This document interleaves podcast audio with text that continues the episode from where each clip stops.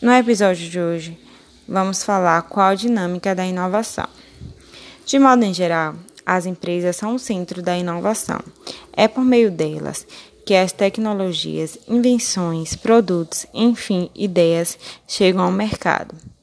A grande maioria das grandes empresas possui áreas inteiras dedicadas à inovação, com laboratórios de pesquisas e desenvolvimentos que conta com diversos pesquisadores. Apesar deste papel central exercido pelas empresas, a interação entre parceiros é fundamental.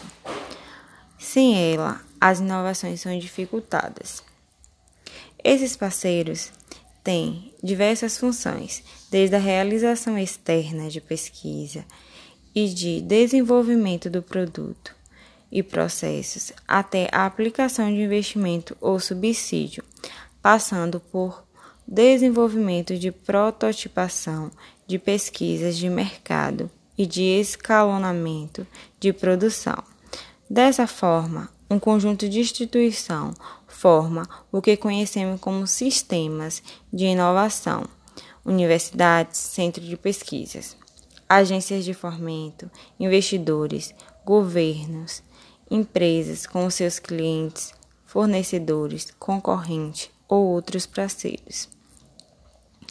Uma tecnologia que está formando cada vez mais forte é o modelo de inovação aberta, onde a empresa vão buscar fora dos seus centros de pesquisas, ideias e projetos que podem ajudar a agregar diferenciais competitivos.